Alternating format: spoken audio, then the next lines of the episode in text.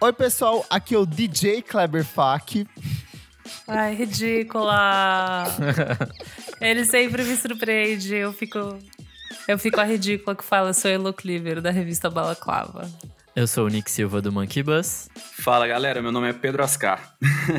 E é isso, no programa de hoje, como começar a ouvir música eletrônica. Existe disco certo para começar? Existe artista certo? Qual o melhor gênero para quem nunca se aventurou? Esse é o segundo programa da nossa série Como Começar a Ouvir. A gente já falou sobre música brasileira e agora a gente vai se aprofundar nas pistas, na batida eletrônica, na música eletrônica. Solta o som, DJ! Mas antes, segue a gente nas nossas redes sociais, arroba podcast VFSM no Twitter e no Instagram. Vamos falar sobre música lá no Facebook e também no nosso site www.vamosfalarsobremusica.com.br. Não esquece de assinar a gente nas principais plataformas de streaming ou dar o seu play lá no Spotify, porque nós estamos nos destaques da categoria música, competindo com gigantes da indústria brasileira fonográfica e de jornalismo. Então, estou muito feliz com a audiência de vocês. Muito obrigado, principalmente os nossos madrinhos que estão em peso aqui hoje. Por quê? Todos eles apoiam a gente no padrim.com.br barra podcast VFSM e lá eles têm acesso ao nosso grupo fechado para assinantes, programas exclusivos, programas lançados com antecedência, ajudam na construção das pautas e hoje em especial vou dedicar esse programa para quem? Para Beatriz Santos que está aqui acompanhando a gente. Então Beatriz, hoje é para você que está assistindo aqui a gente. E tem programinha novo essa semana estreando, certo, Nick? Exato, a gente lançou essa semana lá no feed o primeiro Clássicos VFSM, em que a gente Uhul! falou um pouquinho mais sobre o The Suburbs, disco do Arcade Fire que está completando esse ano 10 anos. Exatamente. Cada nova edição, um programinha mais curto, 20 minutinhos. Eu e Nick, eu e convidados, a gente vai sempre revisitar algum clássico da música brasileira ou internacional. Já separei alguns aqui que eu quero discutir com a Isa e com o Elo, que a gente pode gravar a qualquer hora, porque eu quero polêmica nesse programa. Meu Deus. E ó, eu quero dizer que madrinhos vão receber esse programa muito antes, porque já tem mais alguns gravados e isso vai sair no Exatamente. feed eu sei lá quando, mas os madrinhos já vão ter acesso essa semana ainda. Boa. Então, vamos pra pauta, gente? Bora. Bora. Só pra, antes da gente começar, eu acho bom a gente definir meio que um espectro de música eletrônica que a gente vai discutir aqui. Eu pensei em a gente alcançar um ponto de equilíbrio entre, sei lá, o techno, o house, o synth pop, pra gente não se perder muito do assunto, porque tecnicamente música eletrônica a gente tem em tudo que a gente ouve hoje. Lady Gaga é música eletrônica, Vampire Weekend é música eletrônica, então meio que pra gente dar uma introdução, pra quem meio que nunca se mergulhou no gênero, a gente tentar condensar álbuns ou referências a partir desse núcleo, desses três subgêneros. O que, que vocês acham? Justo. Bora. Acho justo? Dá pra, dá pra seguir assim?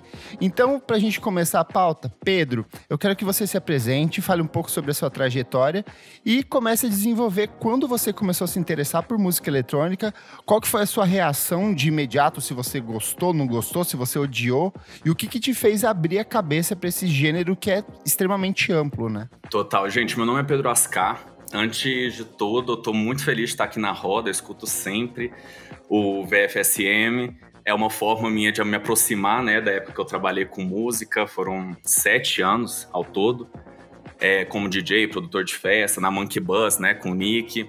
É, por uns anos, focado em música eletrônica. Minha última relação com a música foi com o Spotify. Trabalhei no Spotify por dois anos. É, eu sou publicitário, sou meio nômade. Agora eu tô morando na Colômbia. Faz uns quatro anos, mais ou menos. E eu respiro música desde que eu me entendo por gente. Assim, eu tento mesclar essa minha paixão com música com a de marketing, né? É, bom, para a primeira pergunta, quando eu comecei a ouvir... Bom, eu acho que meu primeiro contato com música eletrônica foi com trance. Olha Ali só. em 2000 e- 2005, 2006, a febre que teve Olha. trance no Brasil. É, Você fazia coreografia Playground. quando você dançava, Pedro? Amo. Não, é uma coisa? É algo? É Tem uma, uma, é uma uma- coisa real. É uma isso. puta coisa, uma mega coisa. Eu acho que não, acho que eu tava despreparado ali em 2005. Bom, ponto de virada em relação à música. eu acho que foi quando eu descobri o SoundCloud, sabe? Assim, é, quando eu descobri, fiz minha conta. É, na época não tinha, né, Spotify, tava bem no começo de streaming e tudo mais. Então era aquela coisa, né? Vamos pesquisar. Eu já vinha do MySpace pesquisando muita banda e tudo mais. Então, quando eu vi toda aquela infinidade ali no SoundCloud que é mais focado, né, para música eletrônica, hoje abriu um pouquinho mais, mas na época era assim underground para música eletrônica, para subgêneros e tudo mais. Então, sim, foi quando eu abri a minha conta do, do SoundCloud e comecei a navegar tudo. Faltou alguma Boa. pergunta? Tem algum, algum disco específico que fez você falar, putz, tem algo aqui que eu não tô sacando, quero saber qual é, quero mergulhar de cabeça. Tem algum disco que foi um divisor de água para você? Nossa, é porque é tão complicado, eu acho, essas perguntas assim de um disco ou um artista. Acho que vocês também, né? Tão difícil pra gente colocar um ranking e tudo mais. Mas foi com Infected Mushroom e foi com Skazi. Basicamente, foram com os dois que me fez assim começar a entender batida, começar a entender ritmo e tudo mais. A partir daquilo ali, eu fui para eletropop, eletrosynth. Eu sempre gostei uhum. muito dessas batidas mais fortes assim, eu ia muito para balada pop, coisas assim. Eu era meio que aquela ovelha negra, né? Então assim, eu não tava querendo escutar muito, não sei, pop em geral. E eu tava querendo ir pro diferente. Naquela época, o eletrônico era o diferente, né? As pessoas não não estavam tão acostumadas, era antes daquele boom de 2007, né? Com a é, música eletrônica no pop e tudo mais. Então, foi basicamente esse o meu primeiro contato. Boa. Nick, emo ouve música eletrônica? Cara, eu, tenho que dizer que eu, eu sou totalmente ignorante em música eletrônica, assim, tipo, pra caralho. Até falando antes. Então com... hoje o programa é pra você. É, pra mim aprender, porque olha, eu não, não ouço muita coisa. Acho que meu primeiro contato, pelo menos gente da minha idade, vai ter o contato com Daft Punk, com coisas assim, que eu vi o clipe na Fox Kids, que passava, tipo, Nossa, toda sim, hora. passava. Que era, é tipo, é aquele do anime e tal. 555, né? Isso. É, é do segundo disco deles, né? Do... Isso. Discovery. Enfim, acho que esse foi meu primeiro contato. Aí talvez, sei lá, tipo, é, uns prod da vida, umas coisas que passava na MTV na época, mas eu era criança e não entendia, eu só achava, tipo, divertido e dançante. E aí, acho que meu contato real foi exatamente na época que o Pedro entrou no Monkey Bus e eu descobri o Disclosure. Olha só, 2013. Massa. Exato, e foi tipo ali que me abriu, é abriu uma porta para falar, tipo, ó, oh, legal, tem muito mais coisa aqui além dessas musiquinhas putz putz que eu não entendo nada. Porque para mim, o, o grande problema da música eletrônica é que tem muito subgênero. Tipo, tem muita coisa. Sim. Então, tipo, um BPM diferente. Muito subgênero dentro do próprio subgênero, né? Mas será que isso é um problema ou será que isso não é uma solução, hein, Nick? Eu amo, eu adoro isso. eu não, amo, esse é uma. Eu, eu adoro estilos e tal, mas é que para mim tem muita coisa. Tipo, eu sei que o rock também vai ter a mesma coisa, vai, tipo sei lá, subgênero de metal, você faz uma tabela periódica com essa porra, sabe? Mas. Totalmente. Sabe, tipo, um BPM que muda já muda o estilo, aí, tipo, um. Um instrumento diferente que muda já muda o estilo também. Isso para mim tipo, é muito Isso confuso. É muito eu nunca consegui mergulhar de fato nisso. Entendi. Então hoje é dia de aprender aqui nesse programa. Hoje é dia de eletrônica, Nossa. bebê. Dropa o doce e vem pra pista, Nick. E do outro lado da pista lá, Elozinha. Você que começou ouvindo João Gilberto, ela Fitzgerald, é britânica. Qual que é a sua relação com a música eletrônica? Meu, então, eu acho que o meu primeiro contato foi com, tipo, festas. E eu ouvia umas paradas tipo Chromeo, sabe? Maravilhoso. Mike Amo. Snow. É, é, eu acho que. Lógico Primeiríssimo contato foi festa de 15 anos. Foda-se, lógico, né? A gente tá falando de contato das coisas que a gente gostou de ouvir. E daí eu mergulhei mais pesado nessas, tipo, hot chip. E daí foi quando foi Ai, entrando para mim as paradas, tipo, desse universo. E fui descobrindo. Mas até hoje não posso dizer que eu, não posso dizer que eu ouço muita música eletrônica. Mas é, eletro indie, pra mim, é tudo na minha vida, sabe? Vou dar o meu depoimento de vida, assim. É, eu sempre fui aficionado por ouvir rádio. E toda rádio do interior tem aquela, aquele especial de sábado à noite, que é um mix de duas horas sem parar de música eletrônica. E aí nisso você vai ouvindo, sei lá, Bob Sinclair, você vai ouvindo todas Tudo! essas coisas que são, tipo, muito comerciais, só que você acaba se encantando de um jeito ou de outro. Isso fica na sua memória genética lá no fundo. Mas eu acho que a primeira coisa que me marcou mesmo foi no verão de 2000. Eu lembro que eu tava lá na praia de Jacutinga, em Taipulândia, e tocava sem parar One More Time. Tipo assim, foi uma tarde Tudo inteira. maravilhoso. E aí depois é a melhor entrou música. E aí depois entrou no lance da Fox Kids de passar animação e, e isso foi meio que ficando impregnado na minha cabeça, assim. E aí eu já falei que, tipo, Strokes não foi o meu primeiro contato em relação a essa cena indie, foi The Rapture. E o The Rapture já é música eletrônica, só que numa pegada de dance punk, né? Então, assim, pra mim já foi muito natural mergulhar de cabeça em música eletrônica, porque aí você já cai na cena do DFA Nova Yorkina, você vai ouvir LCD Sound System, você vai ouvir o Cansei Ser Sexy, que tem um pouco de música eletrônica. É um caminho sem volta, saca? Mas eu acho que o que talvez seja um ponto de virada, quando eu encontrei Aphex Twin e Burial, porque você começa a entender que música eletrônica não é necessariamente música pra dançar. Existe uma diferença muito Total. grande entre música eletrônica e dance music. Às vezes música eletrônica é simplesmente provocação e experimentação, sabe? E aí quando eu fiz É. essa virada de entender que tipo música eletrônica era além daqueles remixes das mixes que eu ouvia, isso me abriu um mundo de possibilidades, sabe? E aí vai pro Radiohead, daí vai indo pra um monte de coisas, e aí você vai se aprofundando cada vez mais.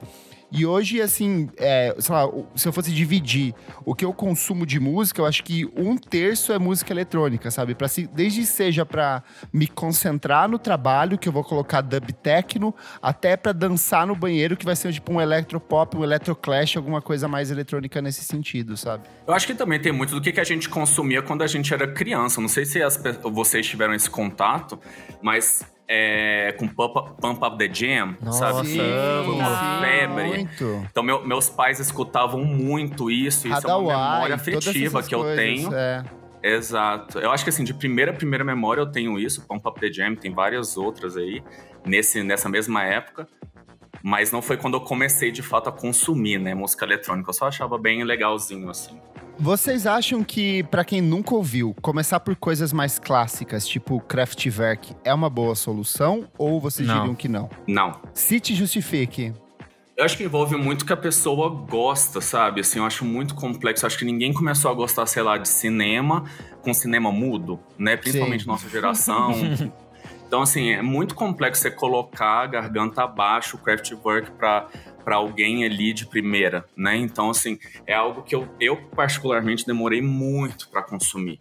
Eu acho que é muito, de repente, uma reflexão, ah, e o que que eu gosto? Eu gosto muito de indie, eu gosto muito, sei lá, de hip hop, é, punk rock, post rock, alguma coisa nesse sentido. Aham. E a partir daí eu encontro artistas que conseguem mesclar ambos estilos, sabe? Sim, assim, concordo. pelo menos foi da forma que eu conheci e também com remix, né? Eu acho que é uma, uma forma bem mais suave de você iniciar com música eletrônica. Muitos artistas consagrados hoje começaram a fazer remix, porque é uma boa forma de ganhar visibilidade e tudo mais antes de produzir as obras autorais, né? Mas eu acredito que jamais você deve começar com um clássico, sabe? Assim, não no caso de música eletrônica, ou indo, sei lá, direto para um boiler room. Jamais. Sim, Erro é. rude. Eu acho que o problema de você começar por uns clássicos tipo, tipo Kraftwerk é porque, assim, eles foram muito revolucionários e muito importantes na época, só que dado o contexto de hoje, eles ficam parecendo Uhum. muito datados. Tipo, é um estilo de composição muito diferente, é um pouco mais lento, com acabamento diferente. Então eu acho que muitas vezes você começar por esses clássicos, você acaba perdendo tesão pela música eletrônica. Então eu acho que isso que você falou, de começar partindo de alguma coisa que você já gosta, pra mim é o caminho mais mais fácil, assim. E até porque algumas bandas meio que vão fazendo essa transição de música eletrônica ao longo da própria carreira. Arcade Fire, que a gente estava falando há pouco, eu acho que é um bom exemplo disso. Se você pegar Funeral, o Neon Bible e os Suburbs, eles são discos com uma pegada um pouco mais acústica, orquestração. Aí no final do The Suburbs entra o Sprout 2 Mountains Beyond the Mountains, que eu falo assim, galera, começou a fritação, bota o óculos escuro e vem pra pista com a, com a gente. E é o que eles vão fazer a partir dali. Mesmo Strokes, que a gente falou, tem muito de pegada de produção eletrônica em algumas das músicas, tipo o uso de sintetizador. Então acho que é um bom começo você ver assim, aquilo que você já gosta e o que vai te levar para outros artistas próximos próximos disso, né? E uma pergunta aqui: o que, que diferencia uma banda com elementos eletrônicos de uma banda puramente eletrônica ou um produtor totalmente eletrônico? Porque isso também me dava muito nó na cabeça quando eu fui mergulhar nisso. Eu acho que é, é um não uso predominante de um gênero específico, né? Sim. Se você não tá se apoiando num hip hop pra fazer trap, então é- esse é um, é- esse é um caso, né? Se você tá 100% purista, é, sem estrutura de pop, por exemplo, sem estrutura de refrão, sem estrutura de introdução e tudo mais, acho que poderia ser um pouco, assim, 100% música eletrônica, digamos assim. Pra mim é muito perceber alguns elementos que são muito típicos de música eletrônica, que é a repetição da batida, é a textura, são as camadas, é como a voz é aplicada em cima disso, porque diferente de uma banda de com elementos de música eletrônica, a, a voz na, na música eletrônica em si, ela é trabalhada num sentido quase instrumental, ela é um complemento à batida ou ela é um elemento de costura entre todos esses outros elementos que estão rolando ali dentro, sabe? Então eu acho que a partir disso é um, é um ponto de separação. Fora que banda de música eletrônica, com pegada de música eletrônica, normalmente ela vai ter uma instrumentação um pouco mais elaborada. Vai ter um uso de guitarra aqui e ali, a linha de baixo um pouco mais destacada. Não é tanto um instrumento montado em estúdio, mas é uma coisa mais tocada de fato. Ainda que tenha muito artista que é produtor que de fato toca os instrumentos, que é, por exemplo, o caso do Caribo, que ele tem. Todos os discos dele são tocados, ele toca a bateria, ele toca o sintetizador. Só que a montagem que ele faz, a estrutura como ele trabalha a música, ela entra num contexto muito mais de produção eletrônica do que de fato de uma banda de música eletrônica em si. Vocês acham que existe algum caminho não recomendado para se começar a ouvir música eletrônica? Algum gênero, algum artista? Que vocês falam, putz, deixa isso para ouvir mais tarde. Trance, acid. Puta merda. Ah, eu adoro.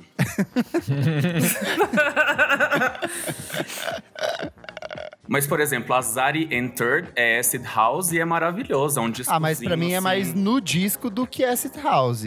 Ai, mas tá em Detroit, né? Pra mim, eu nunca consegui até hoje consumir drum and bass. Eu entendo a importância, principalmente na É. a música brasileira eletrônica envolve muito com DJ Mark. Eu nunca consegui, já fui no show do DJ Mark, inclusive, e assim, acho foda o cara com vinil tocando drum and bass ali. Eu não consigo me conectar, nunca consegui me conectar. Tem Você outros não- gêneros que são Você não tão sente acelerados que quanto. parece que o, o drum and bass datou muito? Ele ficou uma coisa muito caricata do Ficou final dos mesmo. anos 90? Ficou. Aquela coisa meio brasileira, É. assim, A uns Fernanda vocais ali Porto. da Fernanda Abreu, muito Bem isso. assim. Cara, eu não sei, eu simplesmente eu não conseguia conectar. Eu, quando eu fui no show dele, eu não sabia dançar, sabe? Assim, eu não consigo, assim, eu acho tão acelerado que eu não consigo aproveitar. e virou pra Não é mim um show que eu gostoso. 100% visual, eu tive que parar e ver o Mark fritando lá, sabe? Então Sim. não, não consigo conectar. É, pra mim invade também a mesma coisa do. Relaciono muito com, tipo, footwork, sabe? Essas galeras tipo Jaylin, que é um som muito abstrato, muito acelerado, muito forte. O próprio Square Pusher tem várias coisas que ele produz que, meu Deus, é. Dá um ruim, dá um ruim. A labirintite da véia ataca, assim, você fala, nossa. Ah, O próprio FX Twin, que eu amo, tem umas coisas dele assim que. Nossa, que... muitas coisas. Aí, começar com experimental também, gente, eu acho que é terrível. Imagina você começar com Ágora. Nossa, você não consegue. Flying Lotus. Você não sabe o que, que Ai, tá eu acontecendo. discordo. Porque não faz O- sentido. Mas o Flying Lotus vai muito pra uma pegada de, de Hip hop lo-fi e beats agora, de hip hop, que tá super em alta e os jovens curtem. É, mas é porque ele, Os ele, ele, ele, ele tentou comer uma fatia assim um pouco mais um pouco menos experimental, né? Não chega a ser pop, mas ele aproximou um pouco mais de vocal, que era algo, por exemplo, que ele só fritava. Então, assim, pra começar com com experimental, Brian Eno, Flying Lotus, Agora, eu acho muito difícil. Nossa, eu acho uma ambiente muito né? chato. Tipo, eu não Ai, consigo. vai tomar no cu, Nick. Vai tomar no teu cu. Melhor coisa. Uma coisa boa de se começar, talvez seja, pegar essas mixes, tipo da Peggy Goo, sabe? Porque Isso eu ia falar, ela é perfeita. Essas séries, tipo essas séries de J Kicks, afim, porque assim, é uma galera que tá fazendo um som tecnicamente pensado pra você dançar, pras pistas, pra um público maior. Boa. Só que ao mesmo tempo eles vão costurando um monte de referências bizarras dos anos 70 e 80, que de alguma forma você vai falar assim, nossa, tem algo aqui que eu não conheço, sabe? Então eu acho que você acaba, Total. acaba embarcando nisso desse jeito também. Então as mix. Gente, vocês lembram da Kitsune? sim, A Kitsune com aquela, a- aquelas músicas. Eu descobri a música com a Kitsune, era maravilhoso. Acho que é bem isso que o Kleber tá falando, né? De repente você pegar aquelas playlists da Kitsune, hoje já tem outros selos incríveis que dá pra você descobrir música, pelo menos iniciar, né? Para além do espectro dançante de música eletrônica, num sentido mais de experimentação ou de contemplação, o que, que vocês diriam que seja um caminho interessante para você começar a ouvir música eletrônica, para além das pistas? Eletrônicos para concentrar. A playlist tudo. no Spotify é boa demais. Cara, eu, eu, acho que eu vou começar por, por exemplo, assim, é... Be Real pra mim é uma coisa bem legal de você ouvir concentradinho, de sentir a batida, de perceber textura, perceber camada. Essas coisas que são mais minimalistas, assim, tipo, principalmente o que tem da produção britânica, que valoriza muito a batida, tipo, Forte. Forte é uma coisa que, tipo, Tudo. funciona na pista, só que é muito gostoso pra você ouvir quando você tá escrevendo, tá fazendo outras coisas. Eu acho que ele vai te apresentando a música eletrônica de um jeito meio que diferente, sabe? É, nesse caminho, eu acho que eu gosto um pouco do Jamie XX. Gosto um pouco, não, gosto bastante do Jamie XX. Boa. Porque Falou acho que um nome legal agora. as experimentações Tudo. dele são muito boas e e- elas são pop, na verdade, né? São bem pop. Sim, não, são não bem tem- tangíveis. é. E é muito Eu acho que acessível, assim. o. Eu acho que o Incolor é um bom disco pra você começar a ouvir música eletrônica. Primeiro, porque ele te dá diferentes tonalidades do que é fazer música eletrônica. Ele vai desde um deep house até um techno, até hip hop dentro do mesmo disco. Tem R&B, tem uso de sample. Então eu acho que ele te apresenta muita coisa bem diferente, mas sem perder a estrutura, a, a homogeneidade do disco, sabe? Então acho que é um bom caminho começar por ele. É, e outro que vale a pena é o James Blake, apesar dele hoje em dia ser Boa, eu muito mais falar, cantor, né? Do que produtor em si, mas ele Pega é um os puta produtor, sim. do- é. Maravilhoso. Isso, os primeiros EPs. E eu acho legal Lindo. que ele experimentava nessa época com silêncio, né? Tipo, o o silêncio Sim. era um elemento da música dele, isso é foda. Sabe uma coisa legal também? É trip hop. Pegar, tipo, Portishead, Massive Pô. Attack. Nossa. Porque eu acho que tem um acabamento melódico, um canto, uma voz, uma pegada mais voltada pro R&B, pro soul. Só que, é, tipo, o acabamento de música eletrônica, algumas experimentações aqui e ali, eu acho que acabam funcionando de um jeito bem interessante, sabe? Total, assim, eu acho que quando a gente tava falando assim ah, de como começar a Jamie XX é maravilhoso e tem muito a ver com o contexto que o Nick vive, né?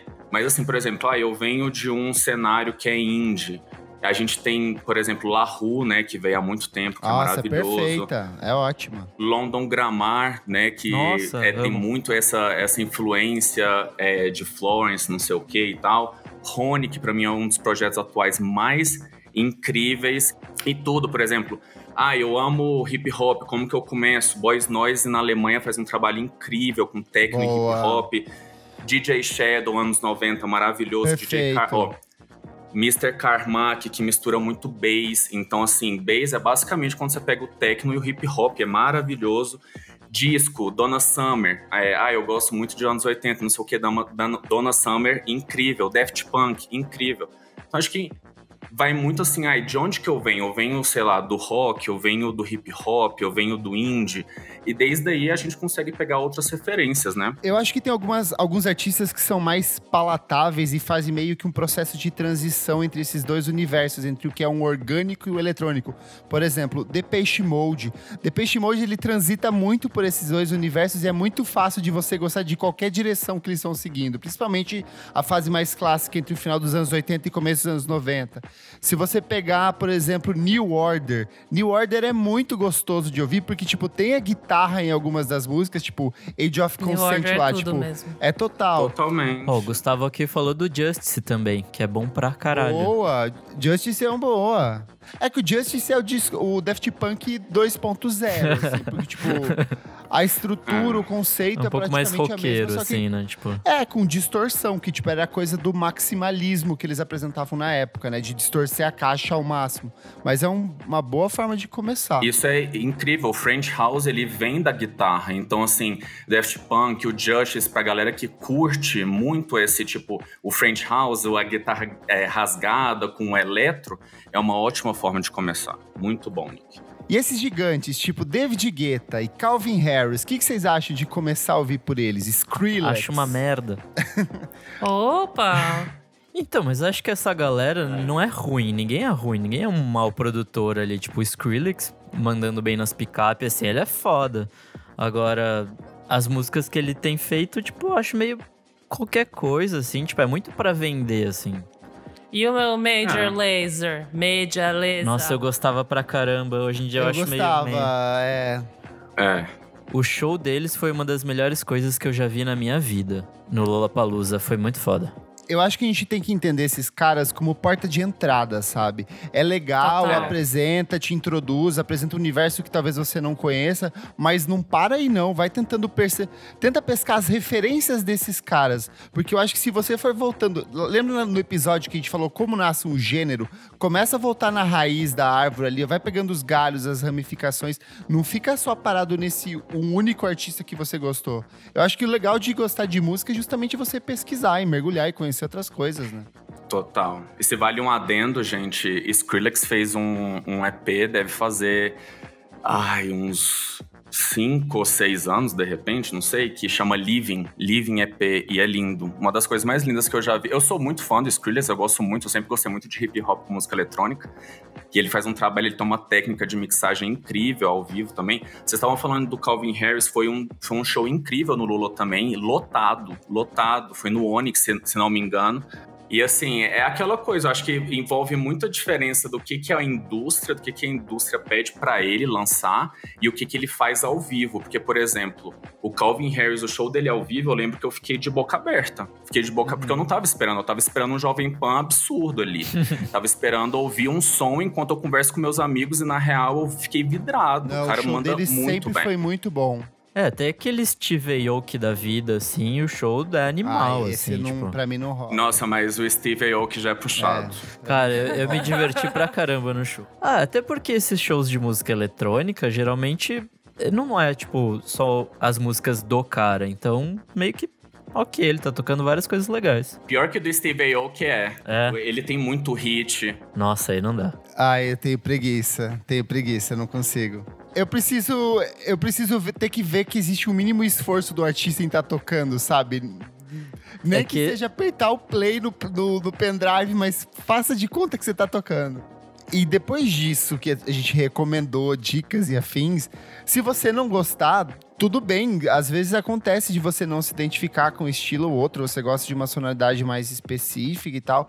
Tipo, tem- eu, eu ouço muita gente que vem conversar comigo e fala assim: Kleber, me recomenda é, um disco pra começar a ouvir música eletrônica. Tipo, mas você tá de fato interessado? Porque se você não tiver interessado em começar a ouvir, nem perca seu vai tempo, gostar de porque, nada. Tipo, você não vai gostar de nada. Eu acho que muito de você descobrir um gênero novo é o tempo inteiro você tá aberto a conhecer esse gênero e, tipo, investigar e conhecer, estudar mais, sabe? É, o Spotify ajuda muito isso, não ajuda? Ajuda. É, por exemplo, você pode começar com uma playlist ali e ir nos artistas relacionados e assim, pode ser um início. SoundCloud também, gente, é incrível para quem quer conhecer música. Eu acho que envolve muito o que o Kleber falou. YouTube também é aquele lance ali da raiz, né, da árvore.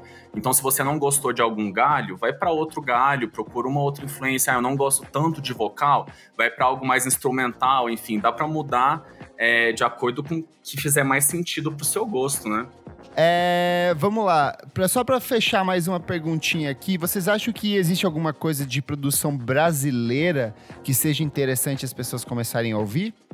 Ué, então Gui Borato maravilhoso, Mal Mal faz um trabalho incrível.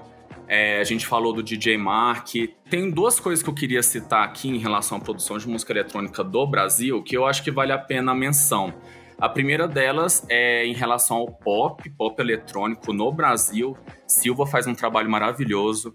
É, Davi Sabá, para mim, é um dos grandes nomes desse tipo de eletrônica aqui, desse ano. E Bruna Mendes, eu simplesmente não tenho palavras pra Mendes. produção que ela faz e tudo mais.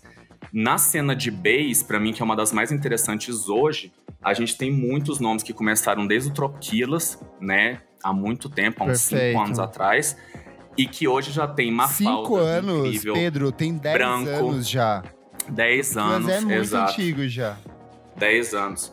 Tem o Vor, que é de Belo Horizonte, faz trabalho incrível. Sango, que tá na gringa. Mafalda, que tá fazendo muita produção Boa. foda Pra aqui, pop e tudo mais. O Branco, que faz muita produção incrível. Então eles misturam muito bass com, com funk carioca, né? E eu acho maravilhoso. Boa.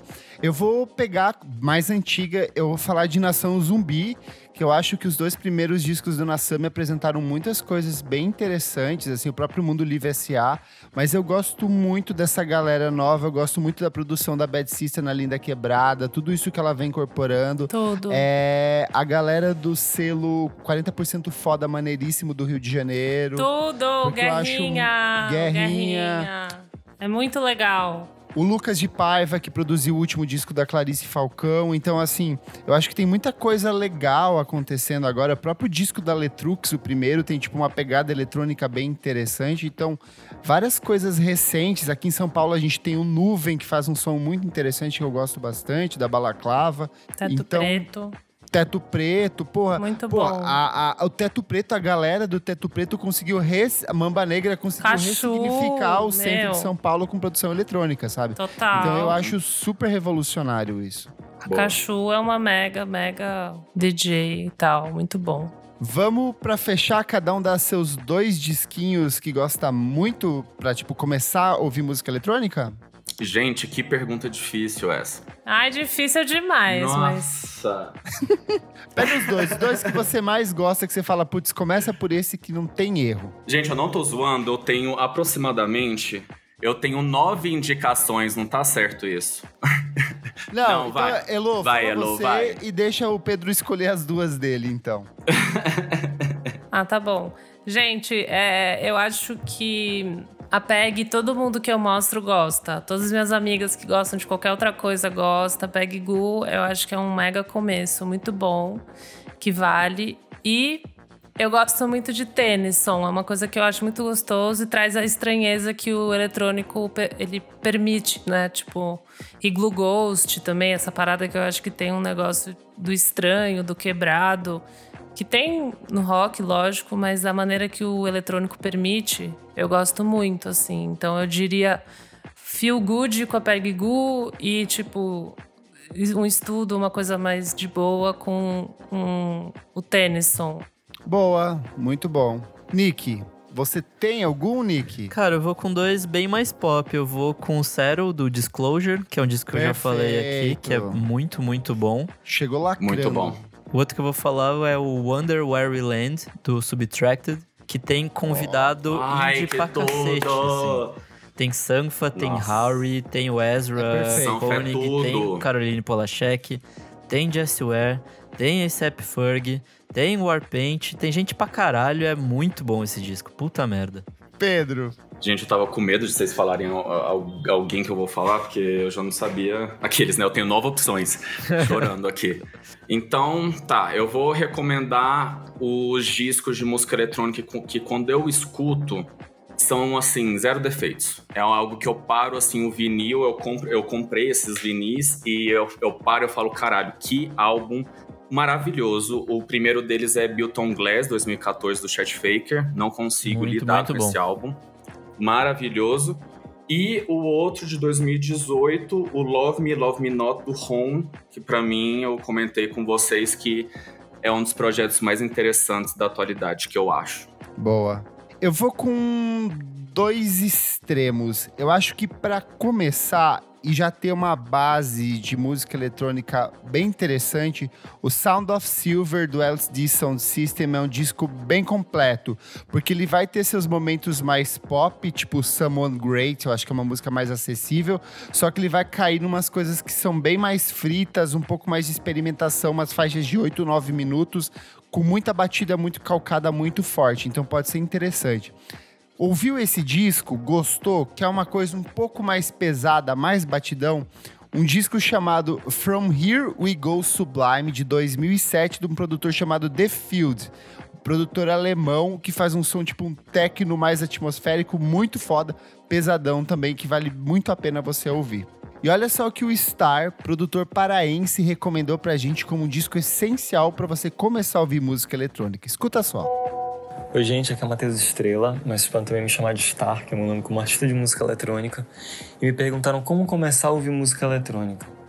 Pensando de uma forma mais geral, me veio na cabeça um disco que eu gosto muito, que se chama Discovery. É o segundo álbum de estúdio do Daft Punk, dupla francesa, né, super conhecida. E eu pensei nele porque é um disco super acessível, super legal, tem várias coisas de música pop dentro dele, mas ao mesmo tempo ele entrega junto com isso elementos muito fortes de house feitos com muita qualidade, assim. Então acho que pode ser um primeiro contato super interessante para tu que queres começar a te aventurar pela música eletrônica. E uma outra coisa legal também que eu pensei do Discover é que ele pode servir como uma ponte para o techno, que é outro gênero também super importante da música eletrônica, só que ele é um pouco mais difícil de se digerir para mim. E o Daft Punk ele apresenta isso no disco anterior, Homework, de uma forma muito simpática e muito legal. Então, a dica é essa: escutar o Discover para conhecer um pouquinho de house e, se gostar, ir para o Homework, que é o primeiro disco de estúdio, para conhecer um pouquinho e começar a entender e ser introduzido por esses elementos do techno. E eu acho que é isso. Muito obrigado pelo convite e um grande abraço aí para todo mundo que está escutando. Então é isso, gente. Acho que deu pra gente dar uma pincelada, apontar algumas direções de como começar a ouvir ou não, o que, que seria interessante. Os padrinhos também mandaram mensagens ao longo do programa, dando as recomendações gostosas deles. E é isso, conta pra gente o que, que você considera um disco essencial para se começar a gostar de música eletrônica. Certinho, gente? Boa. Vamos pro próximo bloco do programa. Não paro de ouvir.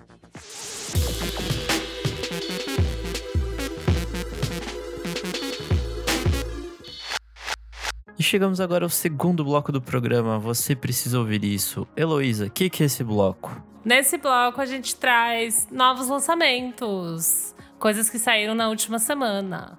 Aproveita que você já falou o que é esse bloco e fala também sua dica. Bom, essa semana eu estou ouvindo a nova play da Peggy Goo, Play Goo, que ela lançou. É um disquinho, é patrocinado pela Nike, no caso, né? Tipo, é uma playlist. Muito gostosa, músicas para, para fazer exercício. E eu também estou ouvindo a nova da Robin com. O S.G. Lewis e o Channel 3. Isso mesmo. O Kleber recomendou lá no nosso grupo fechado para padrinhos. E eu amei, ouvi assim, no repeat diversas vezes, super recomendo, muito gostosa. É isso, gente. Pedro, o que, que você tem de dica pra gente hoje? Bora, dica boa. Odessa, não sei se vocês conhecem, gente, pra mim um dos, um dos duos mais fodas que existem. Eles lançaram um álbum semana passada com Gold- Golden Features, que é um projeto que chama Bronson. E, enfim, na semana passada eles lançaram esse auto-intitulado que chama Bronson. E assim, pra mim foi um dos melhores shows ao vivo. É, Golden Features faz um trabalho incrível também, então quando juntou com Odessa, eles saíram com esse trabalho que é muito forte. E se vocês estão querendo alguma sugestão, as músicas Volts e Down, essa última com Totally Enormous Extinct Dinosaurs, é bem antiga Ó. essa, né? Nossa, esse, Bem esse é boa. velho, hein? Carai. Essa é velho. é isso, gente. Eu acho que Bronson vale a pena vocês escutarem. Boa, Muito que bem. boa. Vamos lá, Klebs, qual que é a dica de hoje? Vamos lá, dois disquinhos legais e um single. Vou começar pelo single, que é o Omar Apollo, que é um cantor-compositor que eu gosto muito. Ele começou a carreira fazendo uma coisa mais voltada pro bedroom pop, só que aos poucos ele descobriu que ele era um gostoso do caralho, começou a tirar proveito disso e foi pra uma pegada mais R&B, mais pop. E ele lançou uma música excelente essa semana que se chama Stay Back e parece um encontro entre Prince e D'Angelo, assim. Eita, Então ele acerta muito. Inclusive, tá lembrando muitas coisas do do J. Paul, sabe? Essa coisa, tipo, daquele... Aquela guitarrona muito, muito característica do Prince. E essa música em especial, assim, tá uma delícia. E aí os discos. O Phil Elverum, que é o cara que ficou conhecido pelo Mount Eerie ao longo dos últimos anos, ele decidiu lançar o primeiro álbum sob o título de Microphones em 17 anos. O Microphones foi o projeto que apresentou ele lá em 1990 e poucos. Era um projeto de indie rock, lo-fi, mega cultuado, muito por conta das letras que eram sempre bastante confessionais. E disco do Elefantinho. Disco, é, o clássico é aquele disco The Glow Part 2, que é de 2001, se eu não me engano, que é muito bonito, é tipo um marco do indie. E ele voltou com esse disco que se chama Microphones in 2020. E ele é um disco de 40 e poucos minutos com uma única faixa. Só que, tipo, é muito bonito, não sente o peso, ele é muito bem estruturado, umas guitarras muito boas, bem diferente do Monteiro, que o Monteiro é uma coisa quase spoken word, assim. Ele canta de um jeito muito declamado e no Microphones ele vai para uma veia mais melódica e, e um pouco mais suja no uso das guitarras. O que me chamou muita atenção nos últimos dias é. Vocês lembram daquela banda The Whitest Boy Alive? Sim, amo, amava. Amo. Eles iam voltar para uma turnê esse ano, eles lançaram música inédita no começo desse ano, só que veio um negócio chamado Covid-19 que acabou com, com, os planos de todas as pessoas. A banda inteira ia tocar num festival no México e durante essa passagem pelo México eles tinham reservado umas sessões para gravar num estúdio dentro de um hotel, que é um hotel mega cultuado que tem em uma região é, litorânea do México. Aí o que acontece? Parte da banda teve que voltar para Alemanha e só o baterista e o vocalista, que é o Aaron Oi, ficaram nesse, nesse hotel. E eles gravaram em conjunto um disco chamado Quarantine at El Ganzo. O El Ganzo é o hotel onde eles gravaram esse disco.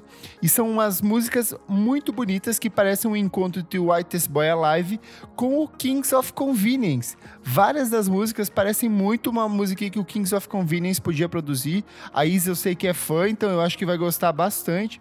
É um indie pop meio bossa nova, tropical, assim. Tem uma música que é total João Gilberto, o jeito de cantar, o jeito de tocar, e eu sei que o Orland gosta muito dele. Então vale a pena mergulhar nesse disco, que é um disquinho bem gostoso nesses momentos de estresse, de, de quarentena, ele é meio que um refúgio. Então as dicas são o Marapolo com Stay Back, o Sebastian Manchá e Erland Oye com Quarantine até o Ganzo e o, e o The Microphones, Microphones in 2020. Boa. Minha vez? Bom, bora lá com a minha diquinha da semana. Cara, uma banda que eu tinha recomendado ano passado chamada Vira Tempo voltou com um singlezinho bem bonitinho, chama Tempo, e tem a participação da Aie. Eles eram esse indie pop, né, esse dream pop e tal.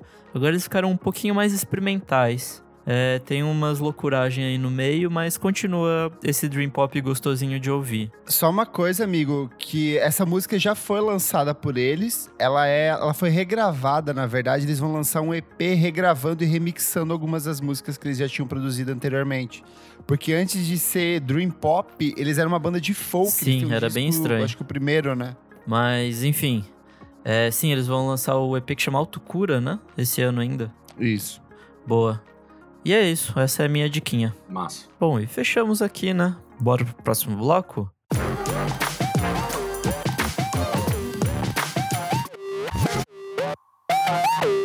Chegamos aqui ao nosso terceiro bloco. Você precisa ouvir isso. Kleber, o que, que é esse bloco? Nesse bloco é qualquer coisa, é atemporal, é tudo aquilo que a gente mais gosta, é coisas que a gente passou a semana inteira ouvindo e falou: nossa, eu acho que vale recomendar isso do programa, sem necessidade de ser lançamento. Heloísa, o que, que você tem para nos recomendar essa semana? Essa semana eu vou ser bem clubista e eu vou recomendar.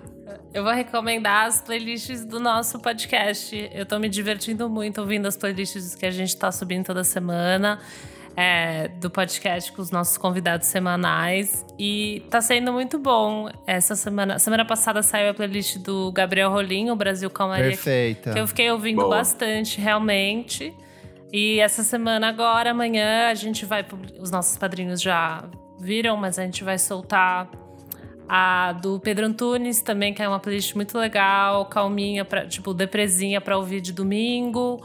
E na próxima tem mais uma convidada muito legal, então tá sendo, além da experiência de eu falar com as pessoas e tal. Tá sendo uma experiência legal de ouvir essas seleções e músicas que normalmente, sei lá, talvez eu não ouviria. Então a minha dica é isso, cara, as nossas playlists semanais. Essa é a minha dica, porque eu estou realmente ouvindo, tá realmente sendo muito bom. Pedro, qual que é a sua dica? Bora lá, tenho três dicas é, diferentes. Eu posso falar as três, né? Pode, pode, quando você quiser. Vamos lá, então a primeira delas é o canal é, da Resident Advisor no YouTube, é a maior Boa. autoridade jornalística de música eletrônica e tem muitos programas incríveis ali, diferentes, desde um novo artista até uma cena de música eletrônica em determinadas cidades, Londres, Berlim, é, Chicago, enfim, tem, tem muitos programas que mostram a cena eletrônica em diferentes pontos do mundo, então vale muitíssimo a pena. É, Sounds of Berlin é um documentário que mostra a importância do techno para a cultura alemã, principalmente depois da queda do muro.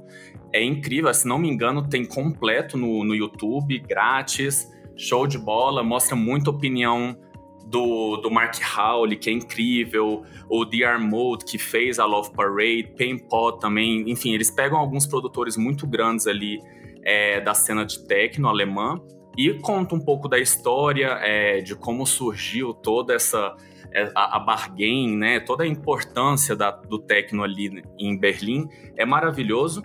E para fechar, eu queria indicar algo que também é visual, mas nesse caso é uma mixtape. Para mim foi a melhor mixtape que rolou, se não me engano, foi no ano passado, que é o High Film do Film.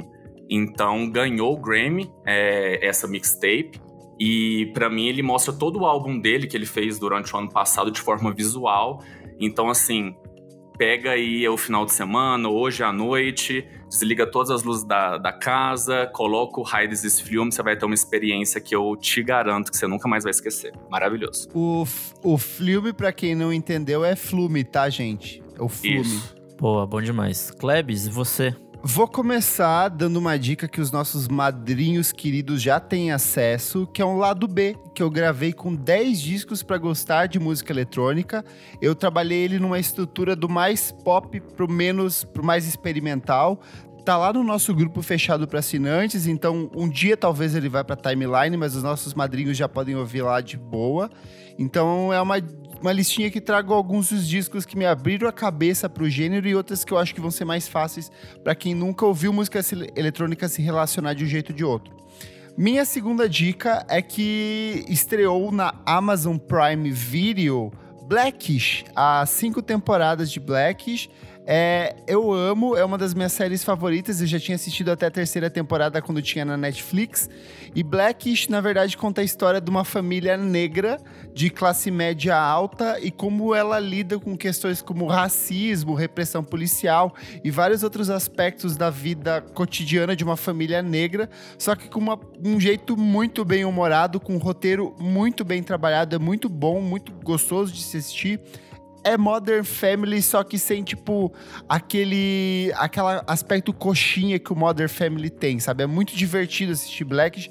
Eu dou altas gargalhadas, tipo, ha, ha, ha, ha, ha. Que engraçada essa série. É essa que tem a Rashida? Não, é, você tá confundindo com aquele. Black as fuck. Black as Black fuck. as fuck. É, do mesmo cara, é né? Mas é. É, ele é um pouco mais pop, assim, um pouco mais leve, assim. Mas é muito divertido de assistir. Tem o Lawrence Fishburne como é, o avô, o, pai, o avô da família ali. E o elenco todo, é, tipo, é muito incrível. São todos atores e atrizes muito bons. Série premiadíssima lá fora no Emmy também. Então vale muito a pena assistir. É minha série do, do almoço. Aquela série que você bota pra assistir enquanto você almoça. Ou quando você põe pra dormir, assim, tipo, de boinha, sabe? Muito bom. Porque, tipo, ela é super divertida, mas ela vai ter aqueles momentos de incômodo, que é uma coisa que acontece muito com o Brooklyn Nine-Nine, de tentar discutir alguns temas políticos vez ou outra. Então, é bem legal de se assistir. Blackish e minha lista de 10 discos pra gostar de música eletrônica. E você, Nicolau dos Santos Silva? Bom, recentemente eu descobri que post-punk é bem legal pra correr e pra fazer exercícios e tal. Ó. E eu tava fazendo uma playlist e tal, mas eu ainda não acabei ela. Mas eu acabei voltando pra uma banda da minha adolescência chamada White Lies. Nossa, sim. Let's go along together and want to say goodbye. Sim, Gostava, então, eu ouvia. eles lançaram um disco em 2009 que chama To Lose My Life. E é, e é o disco que eu mais gosto deles, é muito bom. Porém, Só tem esse, os outros são qualquer É, coisa. é. Mas enfim, esse disco, quando eu ouvia quando adolescente, era. Adolescente não, porque eu já era um, adulto, né? Mas enfim. Já era velho, já tinha 50 Um adulto. anos. É, eu essas tinha costas. 20 anos, mas enfim. Era, eu era um garoto juvenil ainda. Divorciado já. Era, era muito legal por causa da sofrência, assim, era meu- muito tipo, meu Deus, o mundo vai acabar. E hoje em dia, eu, ouvindo isso, eu dei um pouco de risada, na real. Mas o disco continua bem legal, Eu acho que assim. eles são meio Interpol para os jovens, sabe? Tipo, É, é muito, tipo, o Interpol ainda mais niilista, sabe? Tipo, meu Ah, Deus, é, minha é vida é, muito uma merda. é. É. muito coisa de jovem. mas enfim, se você quer embarcar nessa vibe pessimista, vai fundo, porque esse disco é muito bom. É muito se divertido. é você muito que é legal. gótico, Você que é um gótico Soturno. suave, namas trevas, vai fundo. você que bebe vinho no cemitério e usa terno, seu gótico. Mas se for beber vinho no cemitério, use máscara, tá, gente? e é isso, essa é a minha dica. Boa. Recadinhos aqui, ó, rápidos referentes à última edição do programa, quando o indie encontra o pop. Comentário do Fleire Puss. Muito bom episódio. Sobre esses fatores, lembrei do Grammy de 2013, que foi muito falado como o Grammy Indie, porque teve muito destaque no cenário alternativo, com nomes como Fun, Black Keys, Gotti, Frank Ocean, Alabama Shakes, Mumford Sons, The Lumineers e Jack White aparecerem entre os indicados e ganhadores das principais características. Acredito que chama um pouco a atenção das gravadoras e artistas para esse mercado. No Instagram a gente teve comentário do Atanabe Mateus falando: Eu colocaria o Rodrigo Amarante para produzir o álbum da Pablo e o Camelo para produzir o álbum da Anitta. Interessante isso aí, hein? Comentário do Vários Underlines Peter. Ele falou: Olá, galeres, parabéns pelo episódio. Sobre produtores brasileiros de diferentes gêneros trabalhando com nichos diferentes, teve uma versão de Traga o Seu Amor de Volta da Pablo no projeto Anagala, com produção do Dudu Borges, que é conhecido como um dos maiores produtores do sertanejo universitário e responsável por contribuir no sucesso de artistas como Jorge Mateus, Lua Santana, Michel Teló, entre outros. Não é um álbum todo, mas é interessante ver um produtor famoso por trabalhos com sertanejo e gospel trabalhando com a Pablo. Shake. E a gente teve também do Fábio J, que falou: Falta falar de um precursor da união entre o rap e o indie, Cool Thing do Sonic Youth, com a participação do Chuck D do Public Enemy, do disco Ghoul de 1990. Caralho, isso é verdade. A gente esqueceu dessa. E é uma música muito boa falando nisso. A gente teve aqui no Twitter também a Clara, arroba Clara Pepe, que já participou do programa falando Ah, Chique! Clarinha! E uma mãozinha passando esmalte. E é isso, o comentário dela. Boa. Então é isso, gente. Gravamos aqui. Pedro, dê suas redes sociais, fale onde as pessoas acompanham o seu trabalho, onde as pessoas podem te ouvir compartilhando mais música eletrônica. Arrasou, gente. Ó, minha handle é arroba Beyoncé. Não, sacanagem. é... um, é... Bom, arroba Pedro Ascar, você consegue me achar aí no, no Instagram, também no Facebook. E é isso, gente. Obrigado pela oportunidade. Eu amo falar de música e espero que aí mais gente tenha acesso à música eletrônica, não? Acho que seria incrível. Obrigadão, gente. Lacraste, muito bom. Eu sou o Kleberfac no Twitter e no Instagram. Dicas diárias de música todos os dias pela manhã, às 5 horas da manhã, para você começar o seu dia com música nova todos os dias. E Miojo Indie no Twitter. Eu sou arroba Elocliver no Insta e Elocliver no Twitter. E arroba Revista Balaclava no Insta também. Um beijo!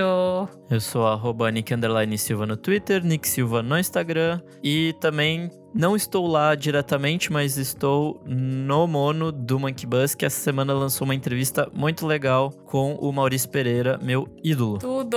Pai. Boa. Meu pai. Poderia ser, seria um puta paizão. E é isso, gente. Não esquece de seguir a gente nas principais redes sociais, arroba podcast VFSM em tudo. Assina a gente em tudo que você tiver. Apple Podcasts, Deezer, Spotify, Google Podcasts. Vá lá, dá seu like, curte a gente, ajuda o nosso podcast a crescer. Apoie a gente no padrim.com.br barra podcast VFSM. Muito obrigado pela sua audiência. Até a próxima edição desse programa. E ao som de One More Time, a gente se despede. One more time. Amo. One more time. Mais uma vez.